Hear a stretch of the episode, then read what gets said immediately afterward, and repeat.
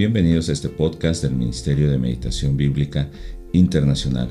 Hemos iniciado meditando el libro de Apocalipsis, así que oramos para que usted pueda entender la voluntad de Dios y pueda conocer la revelación de Jesucristo que el apóstol Juan nos está dando a través de este Evangelio, porque finalmente es un mensaje de buenas nuevas para la iglesia del primer siglo como para nosotros el día de hoy. El pasaje que nos corresponde meditar el día de hoy es Apocalipsis capítulo 1 versos 9 al 20. Leeré en la versión Reina Valera revisada 1960. Yo Juan, vuestro hermano y copartícipe vuestro en la tribulación, en el reino y en la paciencia de Jesucristo, estaba en la isla llamada Patmos por causa de la palabra de Dios y el testimonio de Jesucristo. Yo estaba en el Espíritu en el día del Señor y oí detrás de mí una voz como de trompeta, que decía, Yo soy el Alfa y la Omega, el primero y el último. Escribe en un libro lo que ves y envíalo a las siete iglesias que están en Asia, a Éfeso, Esmirna, Pérgamo, Tiatira, Sardis, Filadelfia y la Odisea. Y me volví para ver la voz que hablaba conmigo, y vuelto vi siete candeleros de oro, y en medio de los siete candeleros a uno semejante al Hijo de Hombre, vestido de una ropa que llegaba hasta los pies, y ceñido por el pecho con un cinto de oro. Su cabeza y sus cabellos eran blancos como blanca lana, como nieve, sus ojos como llama de fuego, y sus pies semejantes al bronce bruñido, refulgente como en un horno, y su voz como estruendo de muchas aguas. Tenía en su diestra siete estrellas, de su boca salía una espada aguda de dos filos, y su rostro era como el sol cuando resplandece en su fuerza. Cuando le vi, caí como muerto a sus pies, y él puso su diestra sobre mí diciéndome, no temas, yo soy el primero y el último, y el que vivo, y estuve muerto, mas he aquí que vivo por los siglos de los siglos. Amén. Y tengo las llaves de la muerte y del Hades. Escribe las cosas que has visto, y las que son, y las que han de ser después de estas. El misterio de las siete estrellas que has visto en mi diestra, y de los siete candeleros de oro. Las siete estrellas son los ángeles de las siete iglesias y los siete candeleros que has visto son las siete iglesias. Primero empecemos viendo cómo se describe a Jesucristo. Y Juan nos está mostrando la gloria misma de Jesucristo, semejante a la gloria del sol. O sea, es la gloria como la de Dios. Y nos muestra a Jesucristo como el que tiene las siete estrellas a su diestra y que anda en medio de los siete candeleros, esto es, en medio de las iglesias. O sea, Él es el Señor de la creación y Él es el Señor de su iglesia. Nos dice que es el primero y el postrero, el que estuvo muerto y vivió, pero también el que tiene la espada aguda de dos filos, aquel que es eterno y que tiene el poder también en su palabra. Cuando nos habla acerca del Hijo del Hombre, está hablando que es el Hijo de Dios, es divino, que es Dios mismo. Él tiene ojos como llama de fuego y sus pies semejantes al bronce bruñido, que son descripciones que se hacían comúnmente entre los judíos para representar eh, la gloria y la autoridad, la belleza de Dios.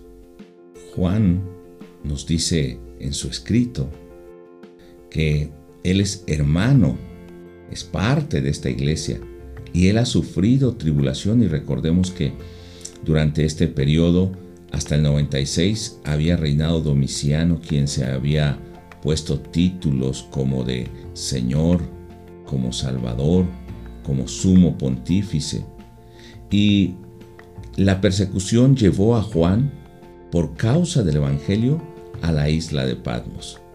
Pero él está hablando que él ha participado de esas aflicciones, pero también ha permanecido en la fe de Jesucristo. Esto anima a los creyentes del primer siglo. Y lo que nos empieza diciendo también en el verso 10, que él escucha la voz de Dios, la voz del Señor como voz de trompeta. Pero recordemos que también está ahora presentando a Jesucristo. Ahora esa voz viene de Jesucristo y esa voz como de trompeta nos recuerda a Éxodo 19 y 20 cuando subía el sonido como de trompetas y habían truenos, cuando Dios estaba dando la ley para el pueblo y Moisés tenía que escribir esa ley. Así que cuando nos hace esta descripción debemos eh, ponernos en ese lugar. Jesucristo ahora está dando ese mandamiento, esa voz que tiene que ser obedecida eh, por su pueblo, ese mandato que tiene que ser seguido por su pueblo. Y cuando en los versos 11 en adelante habla acerca de Jesucristo que es el alfa, el omega, el primero y el último, nos da también una descripción igual a la de Dios. Ese Dios todopoderoso que es el alfa y la omega que nos dijo en el verso 8 y el que ha de venir también juntamente con Jesucristo. Y entonces tenemos que transportarnos a esa escena donde ese Dios Todopoderoso hablaba en el Antiguo Testamento y ahora Jesucristo como el Alfa, el Omega, el primero y el último nos habla de su eternidad, de su divinidad. Manda que se escriba y que este mensaje llegue a las iglesias, a Éfeso, Esmirna, Pérgamo, Tiatira, Sardis, Filadelfia y la Odisea. Son siete iglesias de Asia Menor, pero recordemos que no son las únicas. Estas iglesias están representando a todo el cuerpo, a toda la iglesia de Jesucristo. Y entonces nos empieza a describir cómo es que se muestra, cómo ve Juan a ese ser que le está hablando.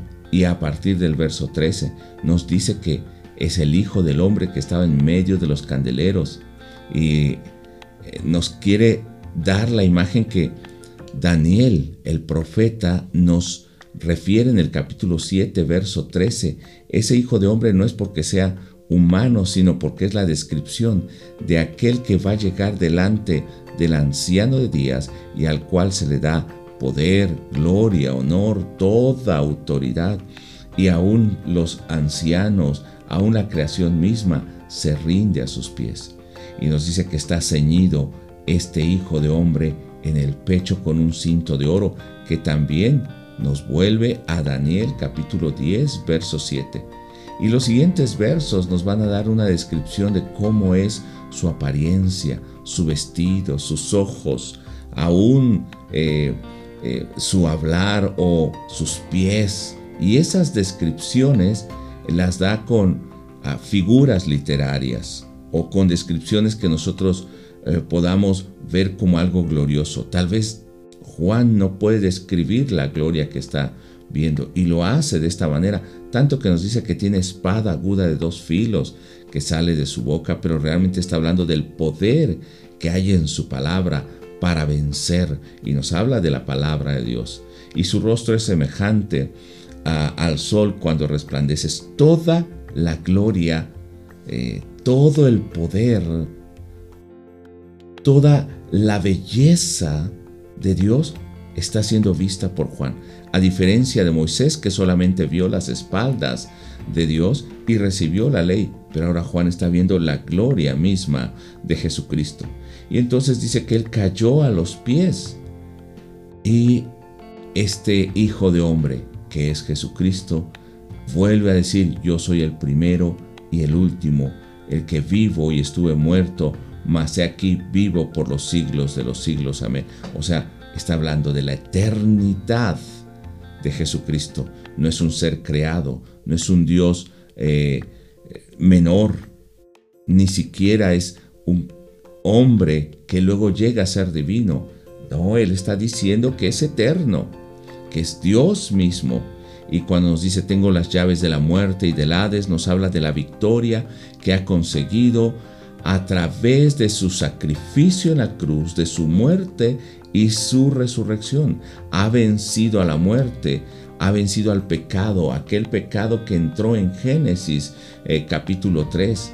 Él es el que ha vencido. Ahora, la, Satanás, la muerte no tienen autoridad sobre él. Y entonces le manda a escribir lo que ha visto. Pero hay algo que debemos de tener aquí en cuenta. Tal vez vamos un poco rápido, pero quiero dar una descripción solamente para que cuando usted medite se goce al entender la palabra de Dios. En el verso 19 nos dice que Juan debe escribir estas cosas que son, o sea, que está pasando la iglesia. Y eso lo vamos a ver en el capítulo 2 y capítulo 3, cuando nos describe estas iglesias. Esas son iglesias físicas, reales, que estaban pasando por la persecución que Domiciano había iniciado y que en cada una de las ciudades nos describe la condición exacta en que estaba esa iglesia. Iglesias pobres, pero habían otras que eran más ricas, habían iglesias que eran eh, cuidadosas en la doctrina, pero había otras que dejaban entrar costumbres o se mezclaban con el mundo. Y Juan, en este caso realmente es Cristo hablándole a Juan, está reclamándole a esas iglesias cómo quiere él que sea su iglesia. Es lo mismo que Dios había hecho en Éxodo, demandando a su pueblo, a Israel, que viviera como un pueblo santo. Ahora Jesucristo le está diciendo a las iglesias que son su pueblo, a estas siete iglesias que representan a todo el cuerpo de Cristo, que deben ser iglesias santas, el pueblo santo de Dios. Y entonces le dice que estas cosas son las que están pasando, pero también las que han de ser después de estas. O sea que nos va a hablar también acerca del fin. Sin embargo, no pongamos nuestra mirada en el fin, sino en identificarnos cómo esas iglesias estaban enfrentando su vida cristiana en ese momento. Y en el verso 20 finalmente nos da una descripción clara de lo que son esas imágenes. Las siete estrellas y los siete candeleros. Las siete estrellas dice que son los ángeles. Y aquí siempre hay dos interpretaciones. Algunos piensan que pueden ser los líderes, pastores o mensajeros que estaban en esas iglesias. Pero también hay otra interpretación, que pueden ser espiritualmente ángeles que están llevando ese mensaje. O sea, lo que quiere decir es que pudieran entender cada una de estas iglesias que ese mensaje era una revelación especial dada por Dios espiritual, con poder, con autoridad, así como recibieron la palabra en el Antiguo Testamento los eh, israelitas, así hoy la iglesia o en la iglesia del primer siglo está recibiendo la revelación directa de Dios. Y esto también tiene que ser para nosotros. Y cuando habla de esos siete candeleros, las siete iglesias, eh, se refiere a estas siete que hemos mencionado antes, pero también se refiere al número completo y perfecto de estas iglesias, igual que los siete ángeles. Es el número perfecto o completo de esa revelación. No hay más. Entonces, tenemos que tener cuidado hoy cuando eh, estemos meditando en Apocalipsis, cómo podemos aplicar esta palabra. Podemos reconocer que hemos recibido esa palabra, que estamos eh, conociendo a Jesús de esa manera en su plenitud como Dios y le estamos aceptando, que estamos permaneciendo en medio de las pruebas como una iglesia firme en el Señor, que estamos dando el testimonio de Jesucristo como Juan lo hizo, que nosotros estamos reconociendo que es una revelación plena la palabra de Dios, que no lo entendamos a través de pensamientos filosóficos o humanos, sino como una palabra dada por Dios que habla a nuestros días y nos prepara para vivir una vida santa, como Dios eh, quiere que sea su pueblo, como Jesucristo está moviéndose en medio de su iglesia para que sea una iglesia santa. El día de hoy quisiera animarte a que te prepares porque los siguientes días de meditación estaremos viendo las iglesias y quisiera que te identifiques no con las cosas buenas solamente, sino también con aquellos detalles que puedan hablar a nuestra vida, a nuestra familia o nuestra iglesia y que Dios demanda que nosotros corrijamos esas cosas. Así que tómate tiempo para orar el día de hoy, interceder por tu vida, interceder por tu familia e interceder por tu iglesia, para que puedas conocer a ese Jesucristo, el que tiene las siete estrellas, que es el Señor de la creación que tiene que anda en medio de los siete candeleros, tiene los siete candeleros, es el Señor de la iglesia, que es el primero, el postero, el que estuvo muerto y que vivo y que vive para siempre. El que tiene el poder en su palabra, la espada de dos filos, el que es el Hijo de Dios que con mirada como llama de fuego que penetra y conoce nuestros pensamientos. Así que conoce a Jesucristo a través de Apocalipsis y gózate para que puedas vivir en esa obediencia al Señor.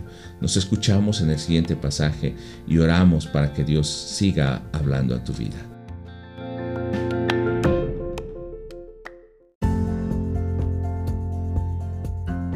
Le invitamos a seguirnos en nuestras redes sociales, por YouTube en Meditación Bíblica Internacional, por Facebook en Ministerio de Meditación Bíblica y en nuestra página que es www.meditacionbiblica.com. Oramos a Dios que todos estos recursos les sean de ayuda a su vida espiritual y en su meditación bíblica diaria.